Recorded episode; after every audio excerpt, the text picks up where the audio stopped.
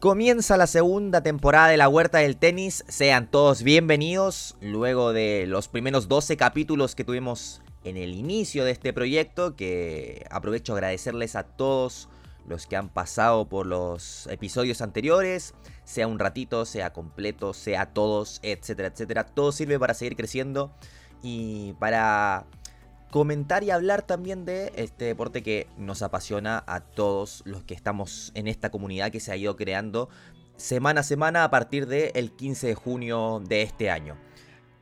El primer capítulo de esta segunda temporada va a tener eh, que ver solamente con Copa Davis.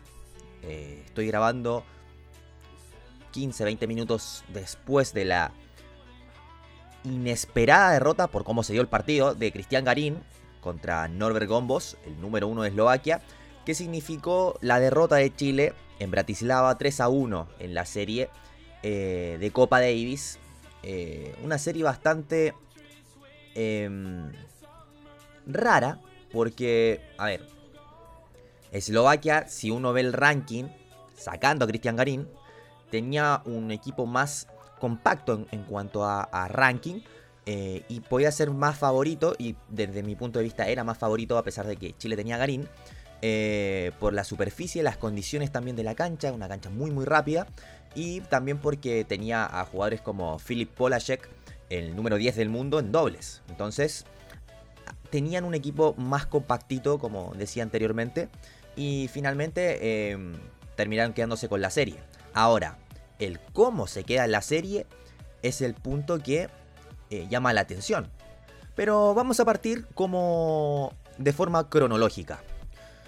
Cristian Garín derrotó 6-2-6-4 a Alex Molsan eh, en un partido que a mí por lo menos me sorprendió en, el sentido de cómo jugó Garín, sobre todo el primer set, donde hace años no lo veía pegándole a la pelota como le pegó, muy suelto, eh, pegándole todos lados, dominando los puntos, eh, teniendo en cuenta, eso sí, y es un paréntesis muy importante, que los nervios de Molsan fueron evidentes, la pelota de Molsan no hacía daño, eh, era un zurdito muy especie Corentan Mutet, eh, que intentaba jugar con la muñeca más que, dar como grandes golpes, pero no le hizo nada de daño a, Garini que se explicó de esa forma eh, el hecho de que ganara muy muy sencillo y se quedara con el primer punto que daba eh, esperanzas y que también estaba dentro de la lógica porque Garín le tenía que ganar a Molsan. Después, un punto que era muy importante era el que jugó Nicolás Yarri contra el propio Gombos eh, en el segundo singles del viernes. Acá hay muchas lecturas eh, unos pueden estar de acuerdo con, que haya jugado Yarry por un tema de experiencia en Copa Davis, porque supuestamente su saque tendría que haber hecho daño en una superficie tan rápida como la que puso Eslovaquia, eh, y otros factores también quizá.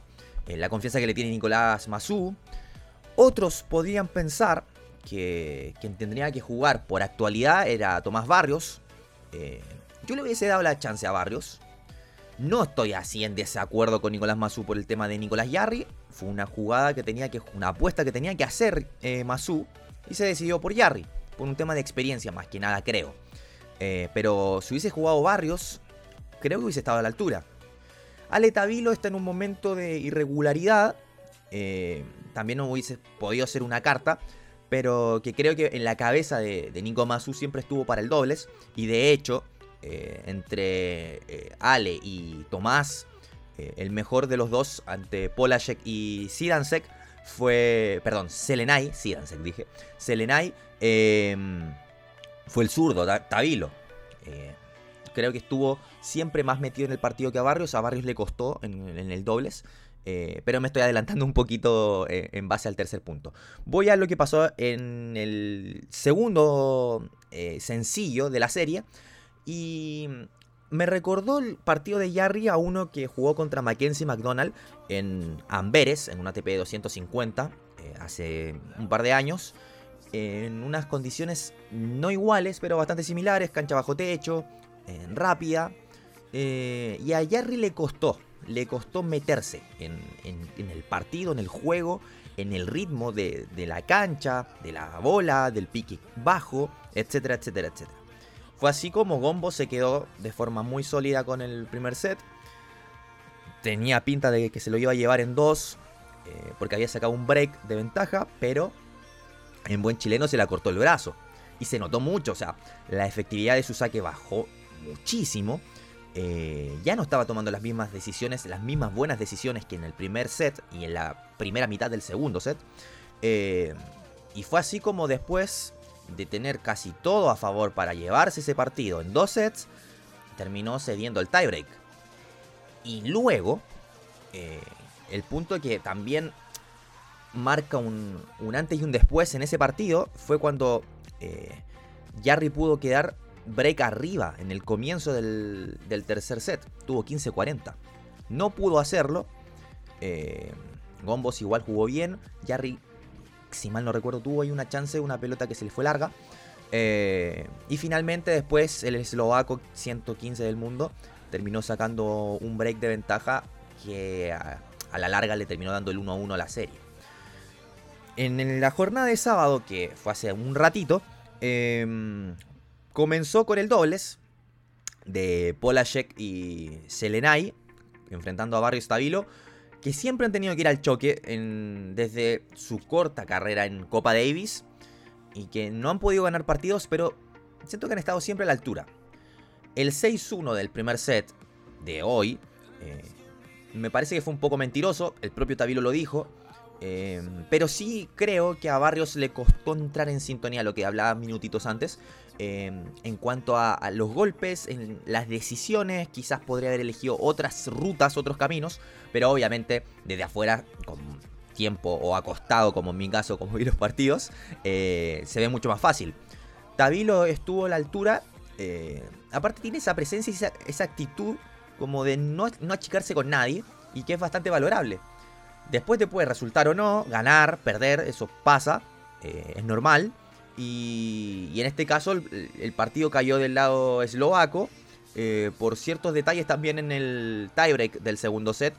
Aparte que Chile tuvo un break arriba en el segundo parcial y se le escapó de inmediato. No pudo jugar con la ventaja durante varios minutos que quizá hubiese cambiado también la historia del, del partido. Y después vino el cuarto punto. El cuarto punto. Norbert Gombos que ayer se sacó eh, una presión bastante grande al ganarle a Yarry después de lo que había sucedido en, ese segundo set que hablábamos. Em, y terminó igualando la serie. Contra un Cristian Garín que había. Se había mostrado muy bien de ánimo. De, en cuanto también a, sus declaraciones. Eh, había dicho que había entrenado muy bien. Que se sentía muy cómodo con el grupo. De poder entrenar esta semana que había tenido muy buenas sensaciones en el mismo partido contra Molsan. Y uno preveía o quería creer de que el partido lo tenía que, tenía que caer del lado de Garín. No me hubiese imaginado un partido fácil así en dos sets. Creía que Gombos se iba a llevar al menos uno. Pero no se llevó uno y se llevó dos. Y apenas perdió un game fue 6-0, 6-1. Por momentos Gombo jugando como Federer 2006. Pero también ayudado porque la pelota de Garín no tenía nada de peso. Desde el comienzo se notó. Y también eh, por un tema de, la distinta velocidad de pelota entre Gombos y Molsan. Como bien eh, me dijo Fabio Ríos en, Twitter, al que le mando un, saludo también, eh, que la pelota de Molsan no hacía daño, entonces le permitía a Garín tener tiempo para poder acomodarse y pegarle de cualquier lado. El tema es también ahí que veo una diferencia es que Garín no está acostumbrado a, pegar a pesar de que tenga tiempo. Juega con mucho top, mucho efecto, eh, más para asegurar y su mejor golpe creo hoy por hoy es la derecha en defensa eh, cruzada. Porque le sale el, el, movimiento de la muñeca muy cortito y muy profundo. Tiene bastante fuerza la muñeca, entonces puede jugar eh, una pelota de contraataque para después pasar a atacar. Sin ser un tipo como Fernando González que te va a machacar. Pero hoy día no, no, pasó nada de eso. Gombos le pegó de todos lados.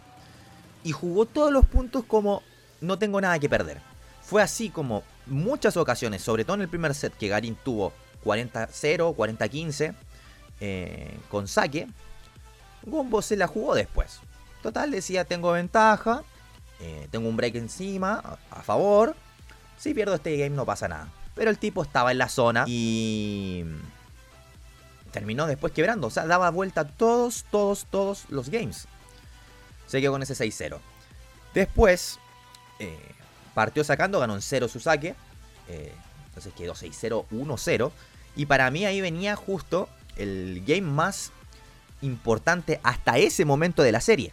Porque Garín tenía que sí o sí meterse en partido, ponerse uno a uno como fuese, levantando 14 breakpoints, ganándolo en 0, ganándolo en 15, en 30, daba lo mismo. Tenía que ganar ese game. No lo hizo. Fue así como en 40 y tantos minutos estaba 6-0, 5-0. Después, acertó en, en algunos saques en el sexto juego del parcial. Y también un poquito de relajo, creo, de Gombos. Eh, le permitieron salir de... O ponerse en el marcador, más bien. Y quedar 6-0, 5-1. Ya después, Gombos lo cerró con una derecha cruzada en winner. Eh, y Eslovaquia celebró. Una serie justa. Eh, no hubo polémicas, la verdad. Pero lo que sí hubo mucha sorpresa. Porque creo que ni Norbert Gombos, ni el fan número uno de Norbert Gombos, ni el capitán eslovaco, ni nadie de Eslovaquia, ni el más pesimista en Chile, hubiese esperado que Chile perdiera 6-0-6-1 el cuarto punto de la serie. Ahora queda esperar por el sorteo para jugar en febrero y ver qué pasa. Ya por 2022 no podemos pensar en las finales. Eh, de todas formas, creo que el, eh, el equipo chileno sigue teniendo esa ventaja que quizás otros equipos no tienen, de que es un equipo muy joven. O sea, ya arriba a cumplir 26 años y es el más veterano. Eh, hay equipo como creo para 10 años y hay que ver también cómo se sostiene el, proyecto de Nico Mazú. Porque la serie no es para nada decir que se tiene que ir. Al contrario, Nicolás Mazú tiene a Chile en este momento de Copa Davis. Eh, lo llevó a Madrid y el trabajo está más que justificado, más encima teniendo en cuenta de que no es un trabajo 100% concentrado en el equipo chileno de Copa Davis, sino que también está entrenando a Dominic Team. Em, pero lo que sí hay que hay que tener cuidado, porque si en febrero, eh, independiente, el sorteo que puede ser bueno o malo, ahí no lo sabemos todavía, em, hay que ver qué pasa. Y va a ser muy importante ganar esa serie. Y va a ser muy importante también cómo va a reaccionar Cristian Garín después del golpe que, significa esta derrota. Porque para mí al menos no puede ser aceptada una derrota 6-0-6-1, siendo tú el 17 del mundo contra el 115, por más que este 115 haya jugado como Federer 2006. Le va a pegar muy duro y quizás tenga que tomar decisiones. Viéndolo de afuera, yo las tomaría. Hay que hacer cambios profundos y espero también que sea un remesón importante para Garín. Em, para darse cuenta de que en este momento de su carrera, que es 17 del mundo, donde está en su mejor ranking, y a pesar de no haber tenido la mejor temporada de su carrera, hay que hacer más cosas para poder sostenerse y seguir mejorando en el ranking. Hasta ahora eh, ha hecho una muy buena carrera, pero tiene que dar más. Y tiene que hacer más cosas. Sobre todo ahora de que la opinión pública de Chile lo tiene ahí. Como con sangre en el ojo por lo que pasó eh, y su decisión de no ir a los, juegos, a los Juegos Olímpicos. Hay un sector del seguidor casual de tenis que quiere que pierda todos los partidos para poder matarlo. Hay otro sector que lo va a seguir apoyando. Y hay un sector que está ahí, que muchas veces lo apoya y que otras veces cree no tener argumentos para poder apoyarlo por distintas cosas del juego de Garín o actitudes también del juego de Garín. Ahora tiene que cerrar de la mejor forma la temporada porque todavía queda año. Eh, intentar meterse dentro de los 16 mejores para tener preclasificación en Australia y hacer su mejor torneo en Australia el próximo año. Y intentar renovar también su cabeza para sacarse estos dos últimos años que han sido bastante raros, que le han afectado mucho en cuanto a la, confianza y también a la pandemia y múltiples decisiones que han tomado él y su entorno que al menos eh, no comparto. Sin más allá y sin más nada que decir respecto a la Copa Davis entre Eslovaquia y Chile, dejo este capítulo para que lo escuchen. Voy a dejar obviamente para que lo puedan comentar, me hagan llegar también sus eh, inquietudes, sus opiniones, sean a favor o en contra, todo acá se eh, acepta, siempre y cuando esté dentro de los marcos del respeto, por supuesto. Los dejo amigos y ya se viene en unos minutos la grabación del segundo capítulo que va a ser sobre la experiencia que tuve en el US Open. Lo voy a dividir en dos. El día del huracán que pasó por Nueva York y el resto va a ser sobre qué se vive en un Grand Slam. Los dejo hasta ahí. Un abrazo.